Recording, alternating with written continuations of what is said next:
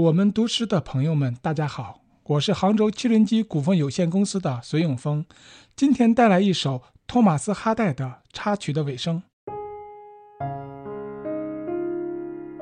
我们再也不会沉寂在这段酸甜的过去的时光里，爱情的光环那是照在你，亲爱的和我中间，再也找不到当初让我们紧紧相依的地方。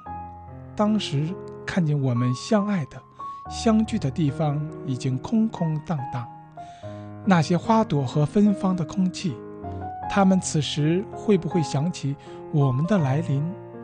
那些夜鸟。会不会尖声鸣叫，发现我们曾经在这里流连？